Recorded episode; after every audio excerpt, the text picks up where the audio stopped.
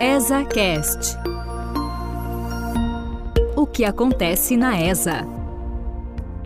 Olá, sejam bem-vindos a mais um episódio do ESACast. Nós vamos conversar com o Marcos Ronsoni, que estará à frente do programa de mentoria da ESA. É um programa super interessante que está sendo lançado aí pela OAB Paraná, pela Escola Superior da Advocacia.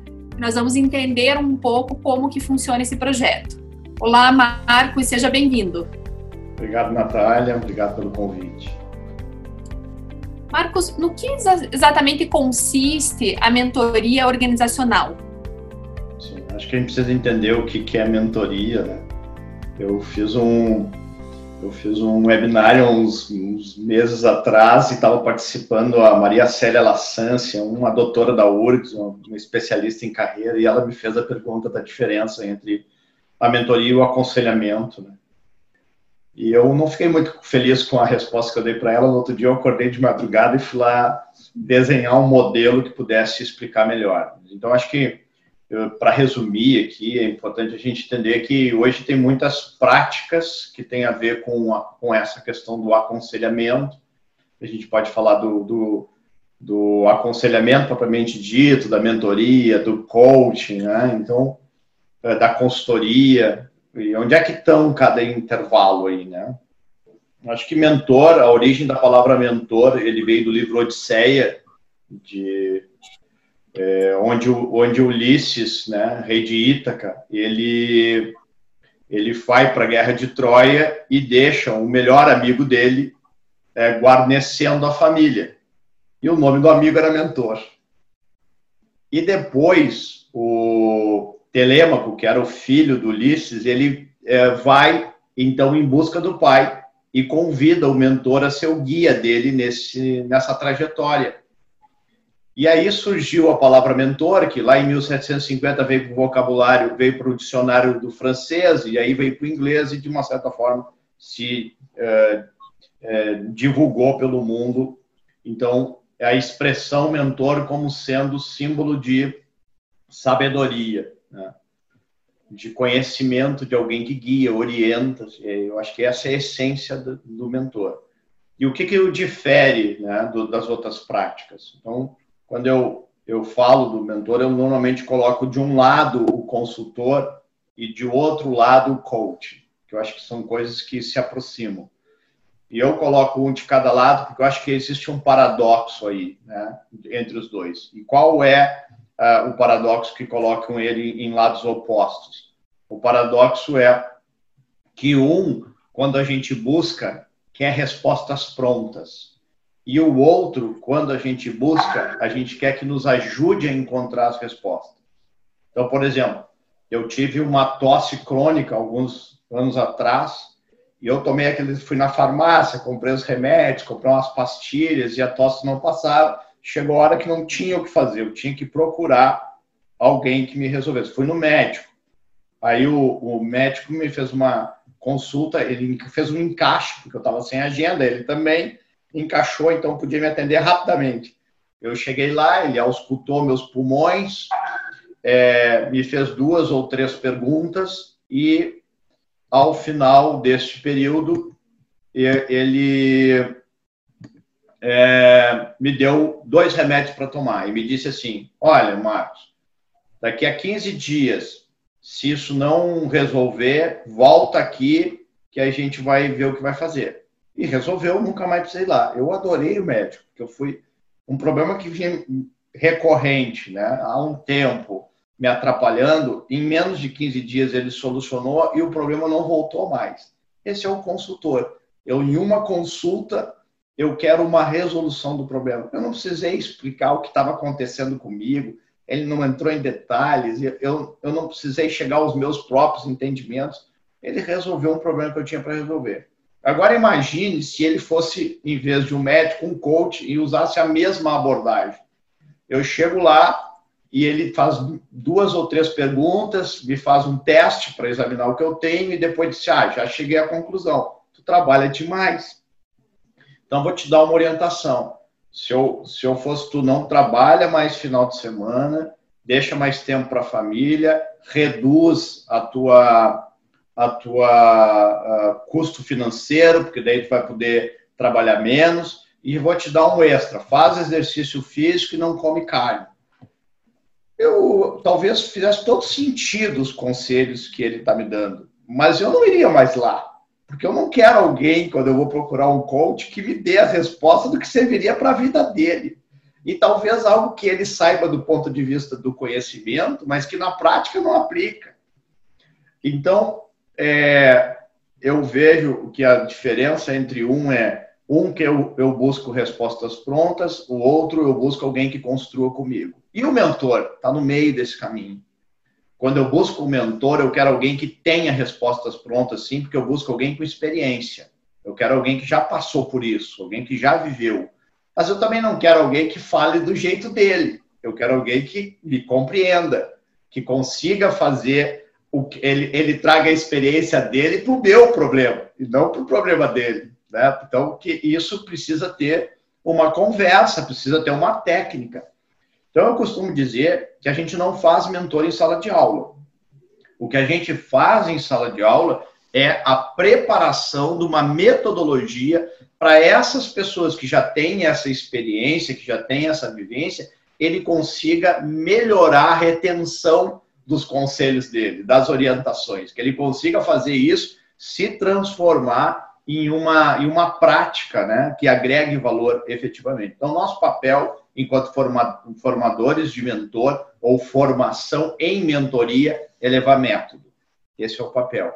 E a mentoria organizacional é porque tem um ambiente das organizações.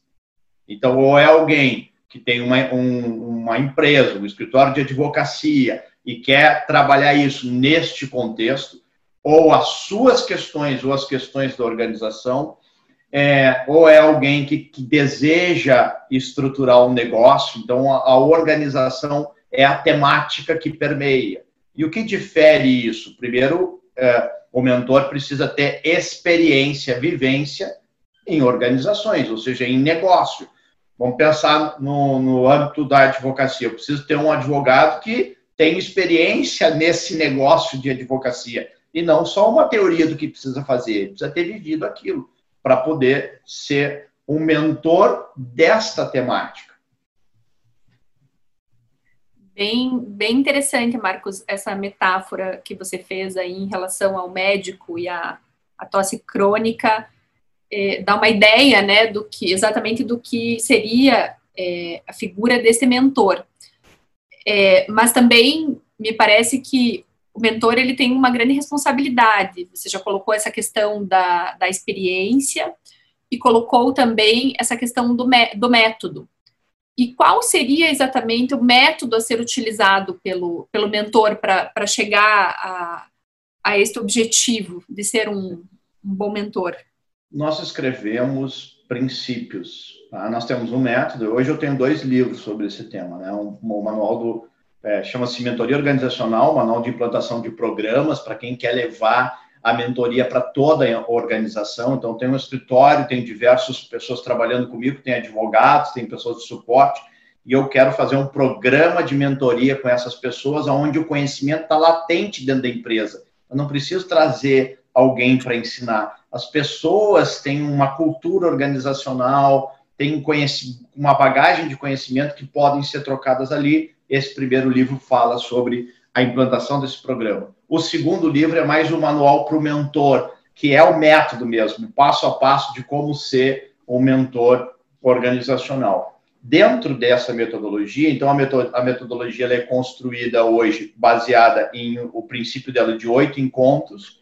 Então a gente tem todo um trabalho de é, que a gente chama de encomenda, que é definir qual é o, a temática, definir os indicadores do estado atual, ou seja, quais são os indicadores e como a gente está nesses indicadores hoje, o que vai medir o resultado, porque nós não podemos transformar a mentoria em uma conversa de café, né, onde ele vai lá, conversa e a pessoa agradece e você não sabe que resultado gerou. Então, a gente tem trouxe para a mentoria um método que nos ajuda a quantificar os resultados e a trabalhar sobre um determinado objetivo. Faz os encontros na, no meio do encontro, avalia de novo para ver se os resultados estão sendo acertados, redireciona aqueles que, porventura, precisam de um, um realinhamento, e vamos até o final, e ao final se mensura os resultados. Então, tem uma encomenda e tem uma entrega, e a base do método é essa.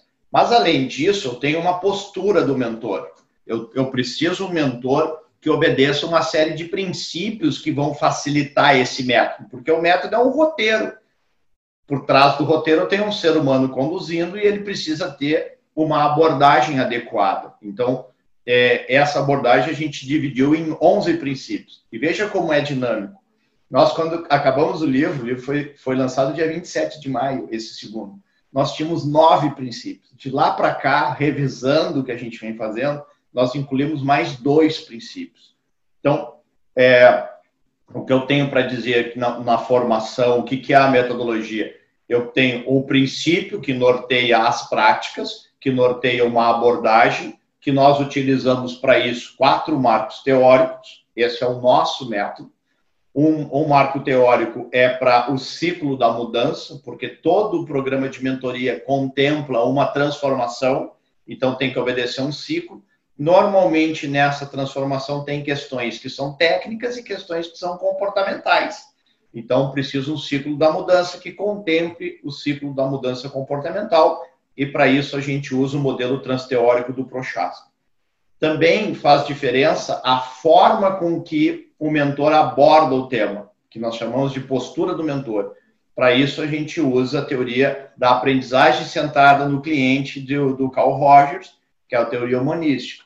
Também você precisa de técnicas, de ferramentas. Para isso, a gente usa a psicologia cognitiva, que nos ajuda a trazer ferramentas e técnicas para uh, resolver as questões que só a conversa não está resolvendo. E também se precisa, para isso, ter uma expectativa em relação ao mentorado, ou seja, como é que, como é que eu vou conduzir a minha abordagem em relação ao que, àquela pessoa que, que pessoa é essa? Que a gente então usa a teoria social da aprendizagem para uh, trabalhar isso. Isso não é discutido em sala. A gente não vai pegar advogado e discutir teoria de desenvolvimento. Mas é importante entender que isso não saiu da minha cabeça nem da cabeça das pessoas que trabalham comigo. O que a gente fez foi a gente estudou profundamente algumas questões importantes no desenvolvimento tanto técnico quanto comportamental, e colocou isso como pano de fundo que dá sustentação para aquele roteiro. Então, quando a gente está falando dos princípios, na verdade, a gente está falando desse método que tem por baixo, que é muito maior do que o que eles estão vendo. E, e, e, e conseguimos fazer com que a pessoa, com poucas horas, consiga entender o que ele precisa fazer na sua abordagem, no seu cotidiano, como mentor, para conseguir gerar bons resultados. O resultado disso é que a gente vem conseguindo resultados muito bons. É difícil um processo de mentoria que a gente não tem um resultado positivo. É claro que eu tenho um resultado positivo bom e tenho um resultado positivo excelente. Isso depende muito de quem é, de, da experiência com o método e da qualidade de quem está conduzindo sempre uma, uma questão de acreditar muito no método e segui-lo, né? Me parece é, é, é. mas também tem ali a bagagem do mentor, né? Uhum. Eu também preciso entender que eu parto da, do princípio que essa pessoa tem uma experiência, que ela tem uma vivência, que ela consiga agregar. O que a gente fez, Natália, é como a gente trabalha muito com organizações e organizações de grande porte, a gente precisou criar um método que não trabalhe só na curva de Gauss. Então, eu tenho aquele que é o perfil ideal do mentor. Eu tenho, mas eu tenho o que está aquém do perfil ideal, ou seja, eu tenho menos experiência do que deveria, ou tem menos preparação do que deveria. E tenho aquele que tem muito mais, que ele, que ele também tende a passar por cima, se ele é, por exemplo, ele é liderado de alguém, eu acabo falando para ele como se ele fosse meu subordinado. Ou numa linguagem que, não, que ele não acessa porque ele é muito mais júnior do que o mentor. Então a gente criou um método que permite eu ter um, uma pessoa com pouco menos experiência. Isso não significa que eu tenha alguém sem experiência como mentor, porque daí é, é, poderia fazer outra coisa, mas não seria mentoria.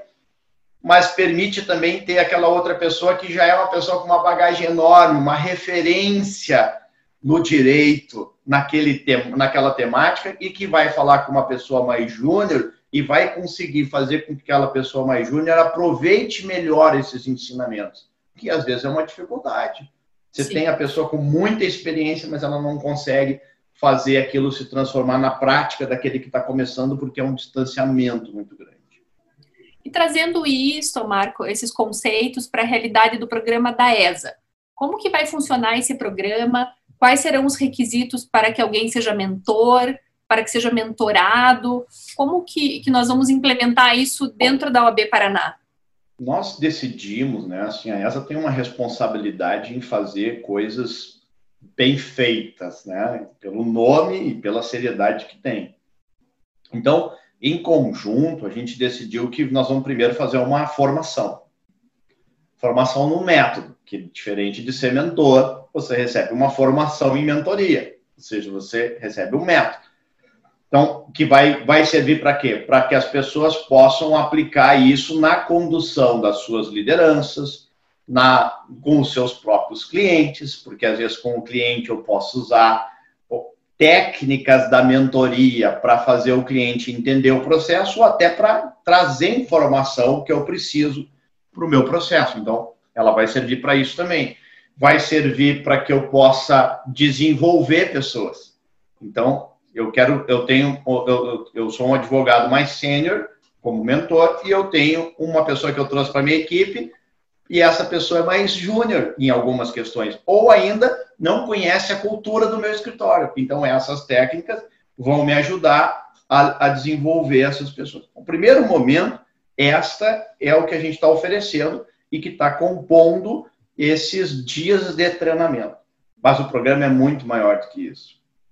O que a gente quer de verdade, o que a ESA está querendo trazer para dentro, é um programa de mentoria, não uma formação de mentores.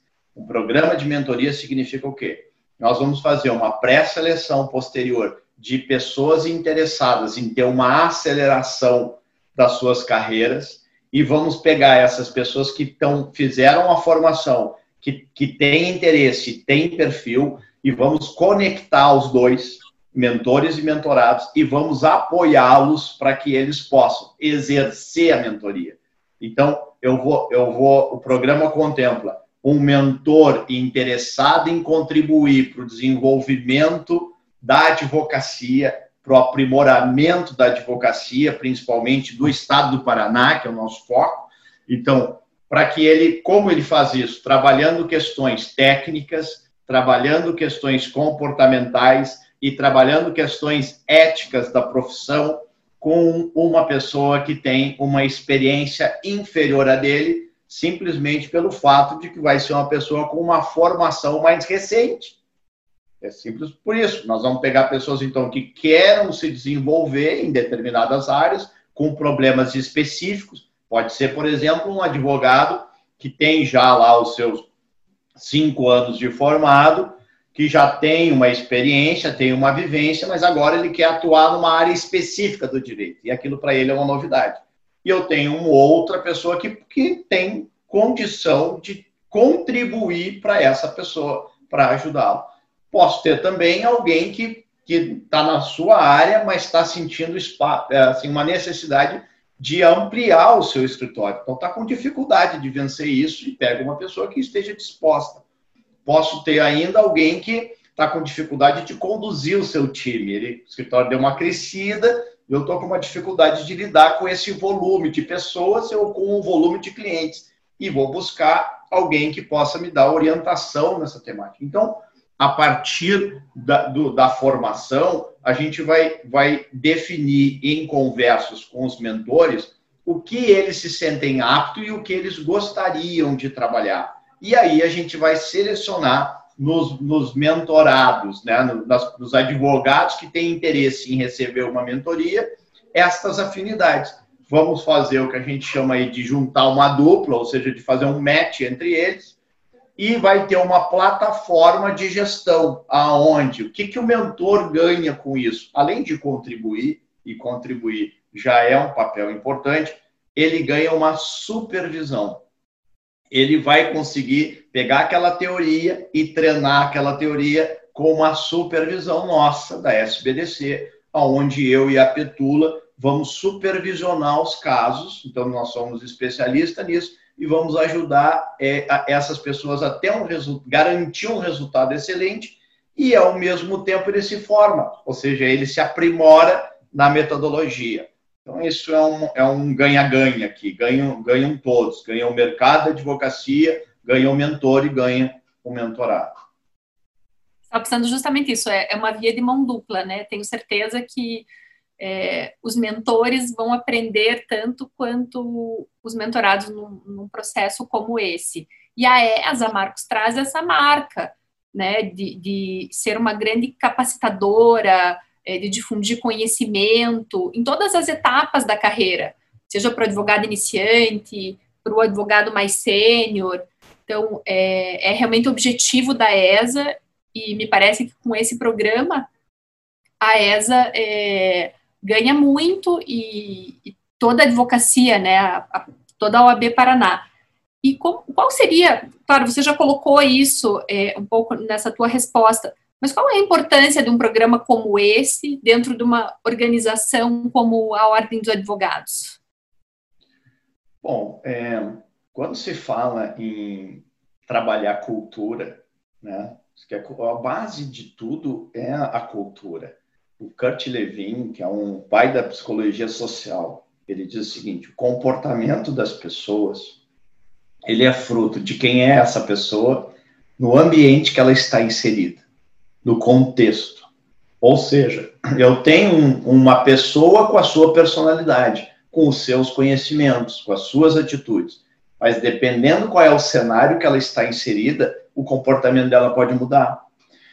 O que, o, o a, acho que a, a grande importância disso para a advocacia é a gente criar um ambiente favorável para ter uma qualidade de advocacia que a gente quer. Então, através da mentoria, se a gente olhar do ponto de vista macro, que esse programa pode atingir uma dimensão, e a doutora Adriana, nesse aspecto, ela é uma uh, motivadora, né? uma, uma pessoa que se empolga com esse tipo de coisa e, e faz um trabalho sério para esse tipo de transformação, ou seja, ela quer mais do que for, só formar é, mentorados que tenham capacidade de gerar melhores resultados. Ela quer ir trabalhando esse mindset, esse modelo mental mais favorável de uma advocacia é, é, diante de princípios, diante de valores. Então, eu enxergo do ponto de vista macro, nós fazendo, trabalhando o contexto, o ambiente. É como se fosse adubar a terra. A gente vai tornar esse ambiente mais fértil para a advocacia tem ganhos acessórios muito interessantes, porque quando eu faço a mentoria, eu gero integração. Integração entre mentores, ou seja, integração entre pessoas mais sêniores, porque é uma troca, elas vão conviver, elas vão conversar, elas vão trocar e vão se aproximar. Então, tem essa integração. Tem integração entre o mentor e o mentorado, e depois tem a integração por estar fazendo parte de um programa desse. Então, nós vamos começar a criar esse ambiente para começar a se discutir e se trabalhar questões comportamentais e de atitude que favorece uma advocacia promissora, né?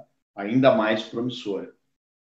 Eu acho que do ponto de vista macro é isso. Agora, se eu pensar, e no ponto de vista micro? Cada pessoa pode aprender a fazer isso dentro da sua organização. Se, se comportamento é a função da pessoa no ambiente, como é que eu melhoro o meu ambiente? A mentoria é muito boa para isso. A gente tem conseguido excelentes resultados porque ele apoia trabalhos de aprimoramento cultural. Eu trabalho o indivíduo, mas eu também trabalho pensando qual o objetivo da minha organização. Porque antes de um programa de mentoria, antes de ser de um mentor e de mentorado, é de, um, de uma organização.